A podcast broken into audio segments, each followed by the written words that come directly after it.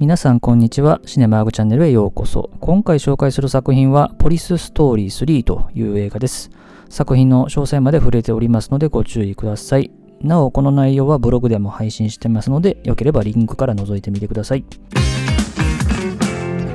では、このポリスストーリー3についてのですね、基本情報から紹介しておきますと、この映画は1992年の香港映画で上映時間96分。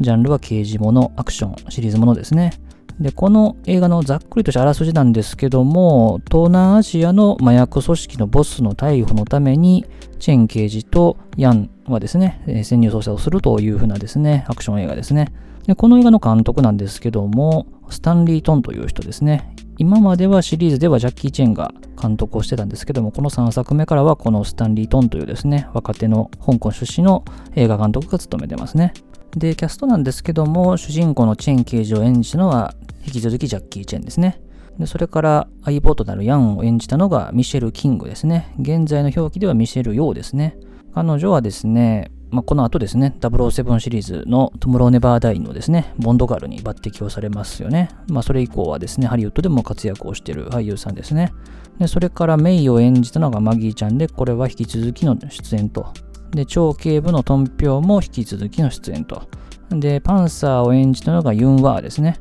この人は、あの、燃えよドラゴンでブルース・リーのスタントやったりとかですね、非常にアクションのできるですね、俳優さんとしても知られてる人ですね。で、それから、チャイバを演じたのがケネス・チャンですね。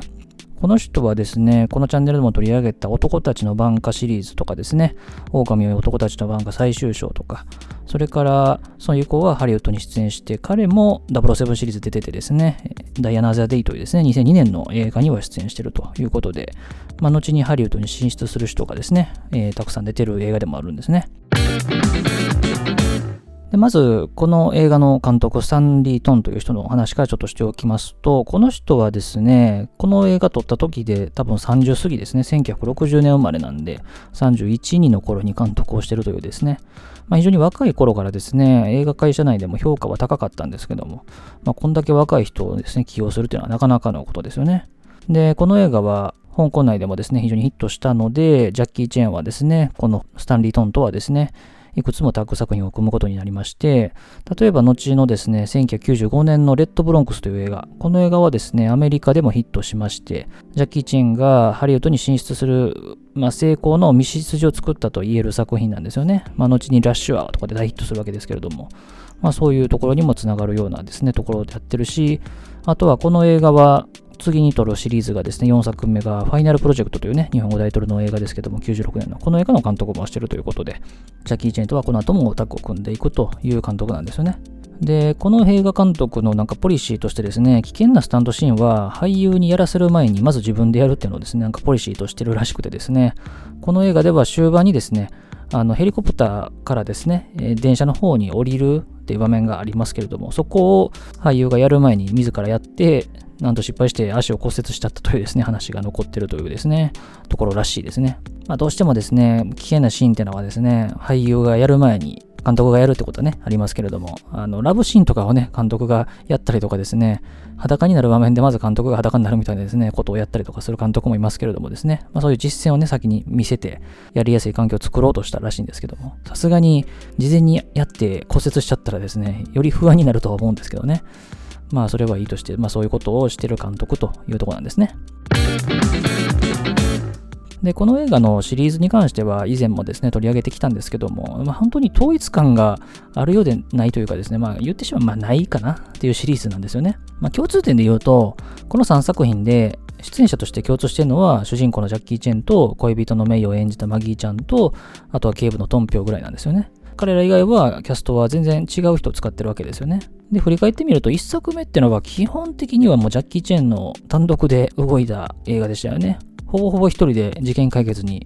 動くというですね、ところが描かれたわけですよね。で、2作目はですね、どうだったかっていうと、まあ、脚本の書き直しとか再撮影によって、まあ、明らかにいびつな作品になったわけですよね。途中から急にチーム戦になったりですね、ジャッキー・チェンの影を薄くなったりと思えば、また結局最後はですね、えー、一人で動くみたいな感じになるというですね、いびつな作品だったわけと。そしてこの3作目どうかっていうとですね、バディボノになってますよね。ジャッキー・チェンとミシェル・ヨーの。で、さらにですね、香港を超えたですね、まあ、国境を越えたえー、娯楽作ということで、結構アクションシーンなんかも爆発とかですね、カーチェイスとかですね、結構1作目、2作目にはあんまりなかった要素がですね、入ってる作品になってますよね。だからシリーズとして特徴的なところってのは、あるにはあるんですけどね、結構1作品ずつ見ると全然違うなっていう作品なんですよね。ちなみに4作目にはもうマギーちゃん出てこないですし、さらにこの映画では国境は越えますけどもね、アジアの中でやってるんですけども、さらにアジアのね、国境も越えて、確かウクライナとオーストラリアに行くはずだったと思うんですけども、全然違う映画になってると。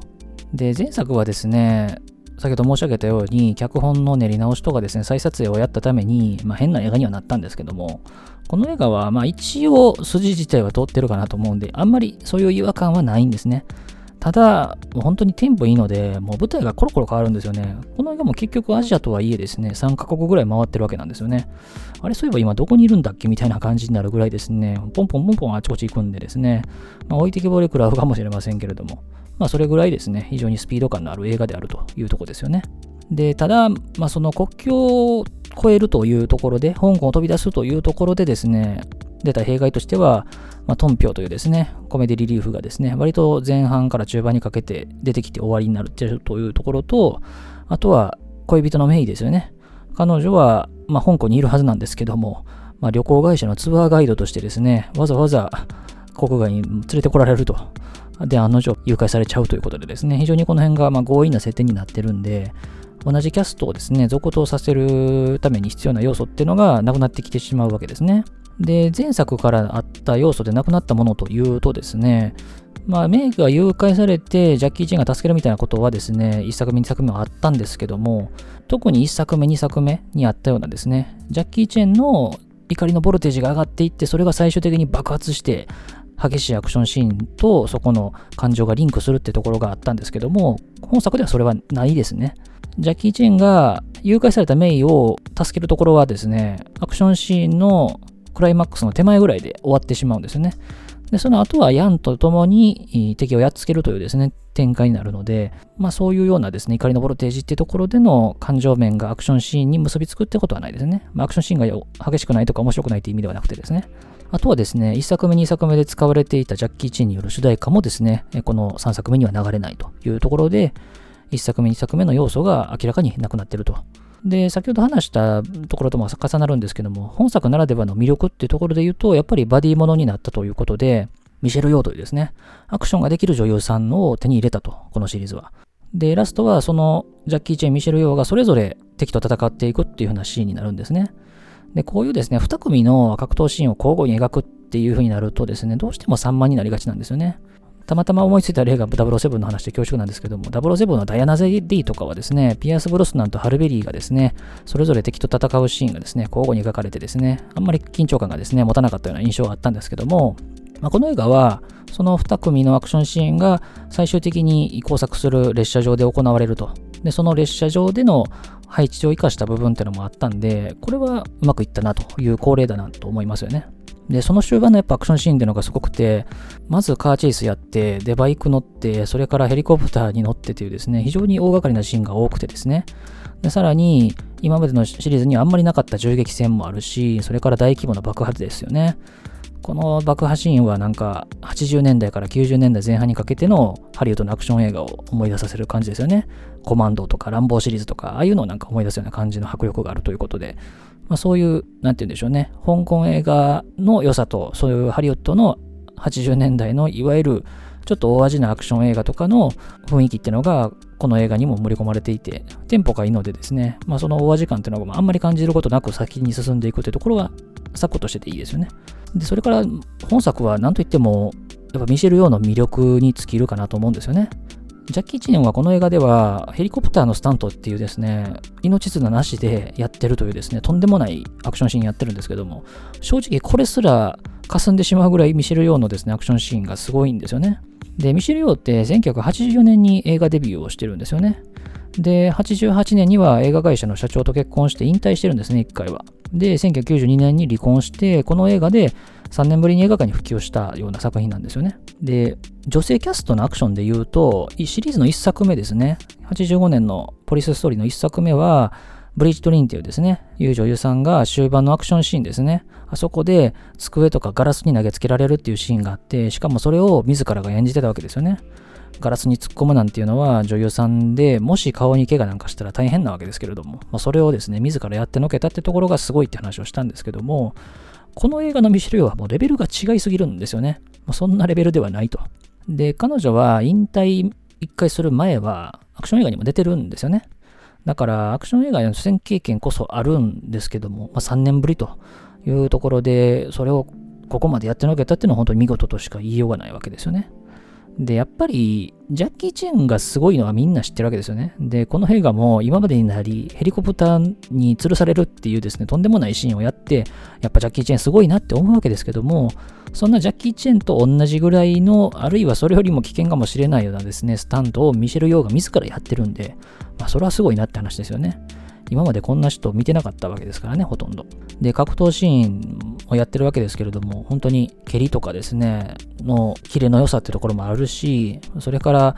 あの走行中の車に乗りながらのシーンもですね、彼女が映ってる場面もたくさん映ってるんで、間違いなく彼女がやってるわけですよね。一部はスタンドマンがやってると思いますけども、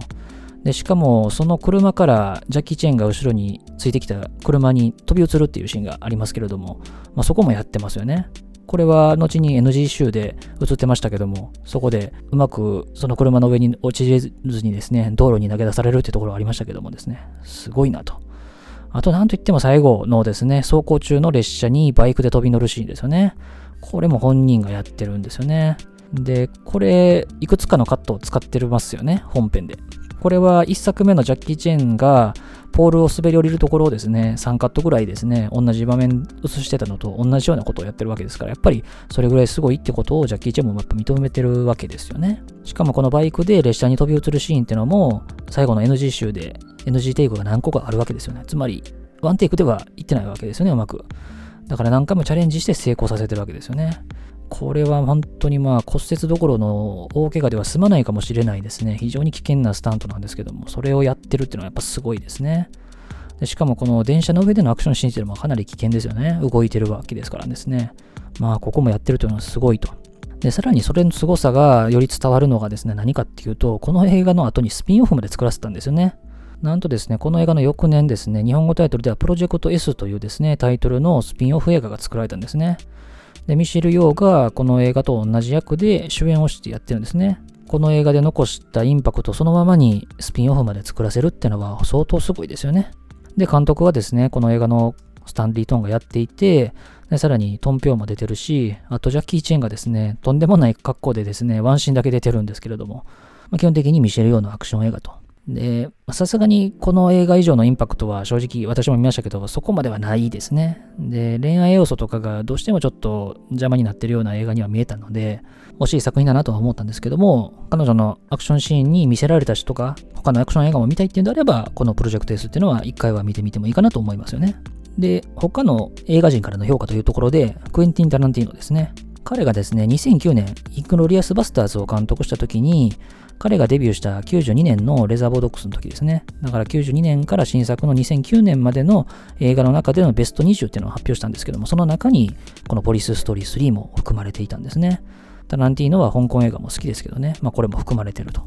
で、この20作品はですね、一応1作品だけ別格をつけて、それ以下の19作品は同列って感じで並べてるんですけども、何が1位だったかっていうと、実はバトルロワイヤルというですね、深作金次監督の作品が1位というふうにつけてるというところだったんですね。あとですね、他の映画に登場するのが1個あってですね、それが2007年のですね、ホットファズ俺たちスーパーポリスメンという映画なんですね。この映画はあのエデゴア・ライトの監督作品で、サイモン・ペックとニック・フロストラが出たですね、刑事アクション映画なんですね。で、この映画は、まあ、いろんな刑事アクション映画がですね、この映画の中出てきますよね。ハートブルーとか、バッドボーイズとか出てくるんですけども、序盤ぐらいにですね、サイモン・ペックが演じる主人公の刑事がですね、万引き犯を見つけて追いかけ始めるとですね、次のカットで同僚のニック・フロストがですね、このポリスストーリー3の DVD を持ってるっていうカットに映るっていう場面があってですね、そこでチラッと出てくるんでですね、よく見てたら気づくかなっていうとこですけども。で、本作に関連する作品に関しては、ブログでまとめてるので見ていただければと思いますけども、先ほど申し上げたように、このシリーズ、正規のもので言うと、次の4作目、ファイナルプロジェクトという日本語タイトルの96年の映画が最後になりますね。スタンリー・トンが継続して監督して、ジャッキー・チェン主演というところですね。もうだから、マギーちゃん出てこないんで、トンピョウぐらいですね。シリーズ4作品全部解禁だったのは。で、本作の関連メディアとして、現在では DVD、ブルーレイでも見られますし、あとサントラもありますね、これ。リー・チャンシンによる楽曲と、あとはジャッキー・チェンが歌ってる楽曲などがですね、入ったものが発売されているというとこですね。ということで今回はポリスストーリー3というですね、ジャッキー・チェンが主演の人気シリーズの3作目取り上げました。前作の2作目はラスボスにアクションができるですね、悪役を使ったことが、いびつな作品ながらも成功した作品だったかなと、そういう要因だったかなというふうに思ったんですけども、まあ、今作は何といってもアクションができる相棒としてミシェル・ヨーというですね、女優を起用できたというところが非常に大きかったかなと。まあ、そしてそのミシェル・ヨーがもうジャッキー・チェンのアクションを本当に食うぐらいのインパクトを残したのかなと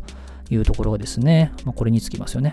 で、このシリーズって基本的に統一感そんなないんですよね。だから、この映画別にポリスストーリーの続編として作る必要はなかったかもしれないんですけども、まあ、シリーズの流れで言えば、相棒をちゃんとつけて、で、香港飛び出してっていう展開は、まさに娯楽作かなと、まいうふうに言えるかなと思いますね。で、できればジャッキー・チェンとミシェル・ヨーの共演作品はもう一個ぐらいアクション対策で作ってほしかったかなと。まあ、それぐらいに彼らの共演には魅力的なものがあったし、安易な恋愛関係にならないような関係性っていうところは見てて気持ちいいものだったので、もう一つぐらい欲しかったなっていうのがファンの思いですね。ということで当チャンネルではこのように様々な作品の紹介しておりますので他のも聞いていただければと思います。最後までお付き合いありがとうございました。